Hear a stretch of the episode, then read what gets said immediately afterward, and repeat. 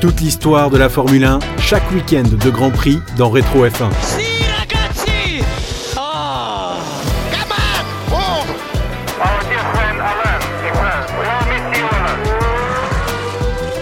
Un podcast présenté par Baptiste Deveau. Léla Lombardi est l'une des pilotes les plus emblématiques de l'histoire de la Formule 1. Elle a marqué de sa patte ce sport en devenant la seule femme à inscrire des points en Formule 1 lors du Grand Prix d'Espagne 1975. Cette performance a été obtenue dans des conditions terribles puisque le pilote allemand Rolf Johann Stommelen est victime en pleine course d'un accident spectaculaire tuant 5 personnes. Suite à cette tragédie, le Grand Prix est définitivement arrêté au 29e tour. Les positions sont gelées permettant à Léla Lombardie de terminer 6 et donc de marquer un demi-point. Dans cet épisode, nous allons explorer la vie et la carrière de la pilote italienne depuis ses débuts dans le sport automobile jusqu'à son record en Espagne.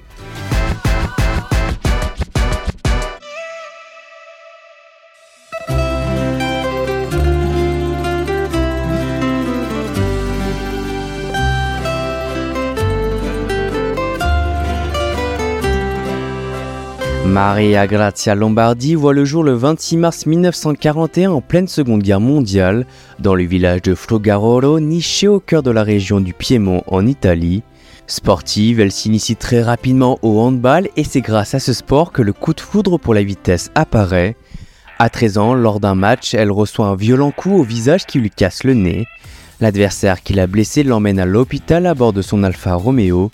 La vitesse du véhicule et l'adrénaline séduisent Léla Lombardie et le déclic surgit. Léla Lombardie veut être une pilote automobile professionnelle. Cependant, ses premiers pas derrière un volant ne sont pas dans une monoplace, mais comme chauffeur de camion pour livrer les commandes de la boucherie de son père. Venant d'un milieu peu aisé, elle multiplie les petits boulots pour financer sa première saison au karting en 1965. Très à l'aise dans cette catégorie, elle rejoint rapidement les formules de promotion en monoplace. Après plusieurs victoires et un titre en Formule Monza, quelques courses en Formule Ford et de multiples titres féminins, la Tigresse de Turin, comme elle est surnommée, se lance sans complexe en Formule 3 internationale. À Monaco, en 1973, elle se qualifie facilement parmi les 80 engagés et termine à la 12e place de la finale. Elle fait encore mieux en Angleterre à Brands Hatch où elle obtient la troisième place de la première manche devant les spécialistes anglais. Le même jour, au même endroit, dans une course réservée aux célébrités, elle met à mal l'amour-propre de nombreux pilotes masculins en remportant la victoire. Petit à petit, elle gravit les échelons pour finalement se classer cinquième de Formule 5000 européenne en 1974 avec une Lola T330. Mais physiquement, per una ragazza come lei circolare due ore? Per me, io corro, non mi sento né stanca né affaticata, perché forse è una questione di allenamento, di giusto allenamento. Dans cette quête des sommets, Léla Lombardi doit se battre doublement. En plus de faire ses preuves sur la piste, elle subit les regards narquois voire méprisants des pilotes qui n'hésitent pas à la surnommer le garçon manqué. Mais cette rivalité avec ses homologues masculins ne lui fait pas peur. Avec un caractère bien trempé et une froide détermination, Léla Lombardi sait qu'elle va atteindre son objectif, piloter en Formule 1.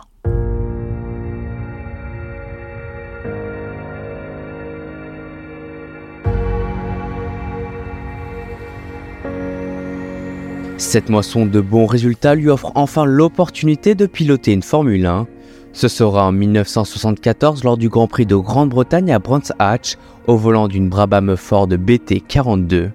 Pendant les essais, l'Italienne fait taire ses détracteurs qui se gossaient de sa venue. Sa volonté, alliée à un bon coup de volant, prouve qu'elle a sa place en Formule 1. Seule la malchance et la casse de la boîte de vitesse ne vont pas lui permettre de se qualifier. Même si la déception est présente, l'Italienne sait que son heure de gloire en Formule 1 arrivera coûte que coûte.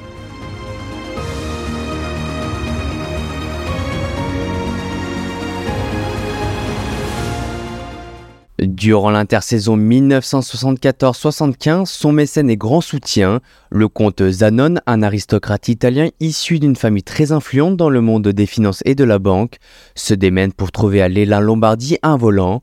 Ce sera une marche dans l'équipe officielle aux côtés de Unstock et de Vittorio Brambilla. On the 1st of March, the third round of the season takes place in Kialami, South Africa.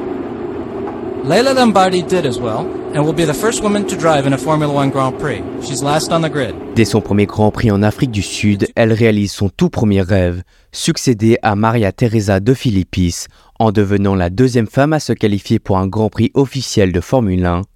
Malheureusement, sa course est très vite écourtée par un problème d'alimentation, mais Leila Lombardi sait qu'elle peut aller encore plus loin. Ce sera le cas lors du tragique Grand Prix d'Espagne en 1975.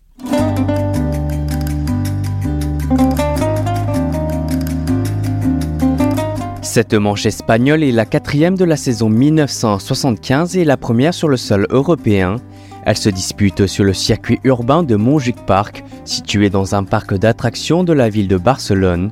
Celui-ci a tout pour offrir un spectacle incomparable. Se frayant un chemin sur la colline historique, le tracé de 3 km 79 alterne entre les lieux emblématiques et les panoramas exceptionnels avec des virages à couper le souffle. Le paddock est situé vers l'ancien stade olympique. Tout semble donc parfait sauf la sécurité du tracé. En effet, plusieurs pilotes remarquent que le circuit peut à tout moment se transformer en cercueil géant, tant la sécurité y est aux abonnés absents.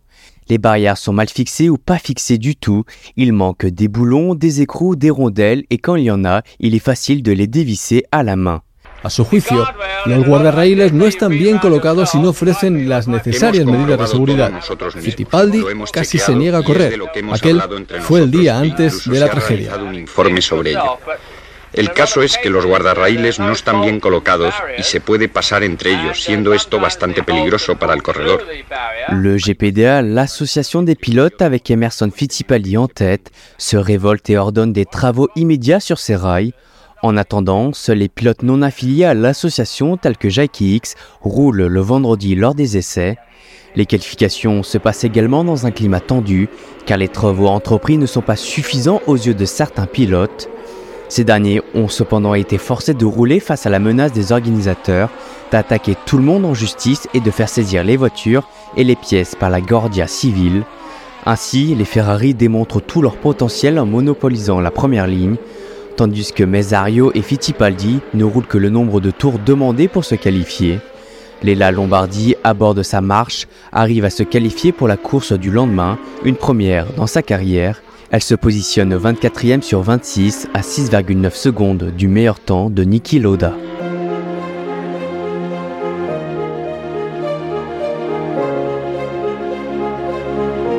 Le lendemain, jour de Grand Prix, la pression n'est pas redescendue.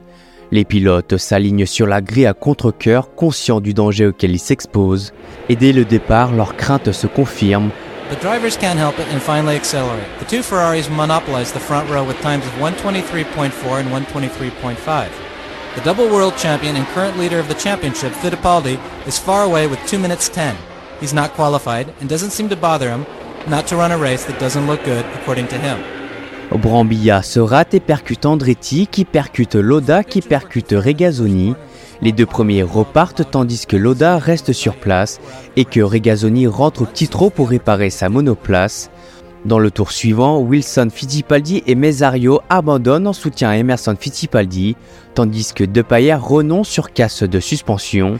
Au fil des tours, les abandons s'enchaînent pour des casses mécaniques permettant à la pilote italienne de grappiller de nombreuses places et de rejoindre le top 10. Mais c'est au 26e tour qu'un drame va frapper ce Grand Prix.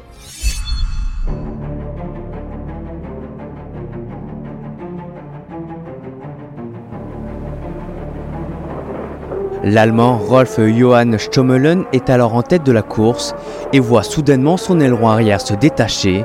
Sa voiture perd son adhérence sur une bosse, tape le rail et percute le Brésilien Carlos Pace et s'envole au-dessus du rail opposé avant de s'écraser dans la foule, tuant 4 personnes sur le coup et en blessant d'autres. Carlos Pace est lui dans le rail à l'arrêt, voiture détruite.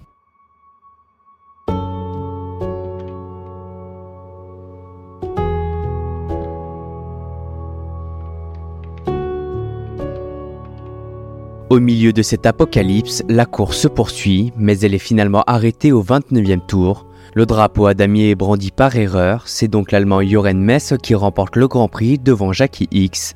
Les deux pilotes devancent Rothman, Jarrier, Brambilla et bien sûr Léla Lombardi qui par le plus grand hasard, ou plutôt par chance, termine sixième ayant su échapper à tous les accidents spectaculaires. Puisque moins de 75% des tours ont été couverts, les pilotes n'inscrivent que la moitié des points. Léla Lombardi marque donc un demi-point. Elle est à ce jour l'unique pilote féminin à avoir inscrit son nom au tableau du championnat du monde de Formule 1. L'essentiel est cependant ailleurs avec cette terrible tragédie causée par la voiture de Stommelen. Le pilote allemand s'en sort avec un bras fracturé, des côtes et une jambe cassée, mais surtout avec la vie sauve. Quatre personnes ont été tuées sur le coup et une cinquième succombe de ses blessures à l'hôpital, tandis qu'une dizaine de spectateurs ont été blessés dans l'accident. Les expertises montreront que les supports de l'aileron de la voiture étaient endommagés. Les mécaniciens s'étaient en effet appuyés dessus en amenant la voiture sur la grille. Carlos Pace, lui, s'en sort avec une petite commotion, mais rien de sérieux. Ce drame finit de condamner pour de bon le dangereux tracé de Montjuic. Les critiques émises sur sa sécurité précaire n'étaient pas vaines au vu du drame qui s'y est produit.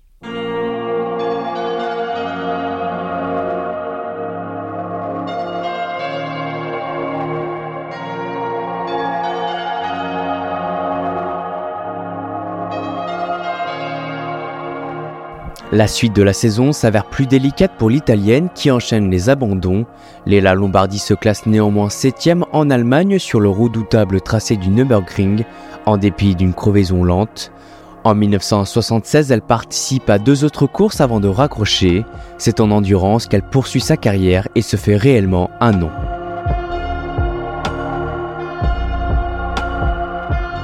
En 1979, elle devient la première femme à remporter une victoire dans une épreuve d'un championnat mondial de l'AFIA lors des 6 heures d'Ena Pergusa. En 1988, après plus de 20 ans de compétition, elle décide de raccrocher pour se tourner vers le management sportif en fondant Lombardy Autosport, une structure de course pour les voitures de grand tourisme. Mais en 1993, les médecins lui découvrent un cancer elle lutte vaillamment mais la maladie l'emporte le 3 mars dans une clinique médicale de Milan à seulement quelques jours de son 51e anniversaire. Celle qui s'était battue toute sa vie pour s'imposer là où certains n'auraient jamais voulu qu'elle soit, dut abandonner lors de sa dernière bataille. Sa foi et sa confiance en elle l'avaient fait renverser des montagnes. Au moment d'aborder la F1, elle avait déclaré à un journaliste Je sais qu'en Formule 1 ce ne sera pas facile, mais je n'ai absolument pas peur. Je pense que si la voiture est bien réglée, ce n'est pas impossible. La carrière de Léla Lombardi est un exemple de persévérance et de détermination. Léla Lombardi restera jamais une légende de la Formule 1. Si cet épisode vous a plu, n'hésitez pas à le partager et à le noter sur votre application de podcast préférée. Abonnez-vous pour ne manquer aucun épisode de Rétro F1. On se retrouve dans deux semaines pour le Grand Prix du Canada. À bientôt.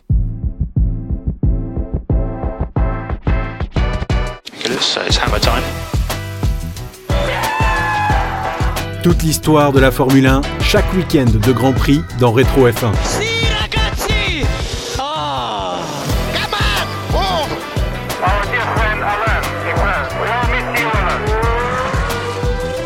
Un podcast présenté par Baptiste Deveau.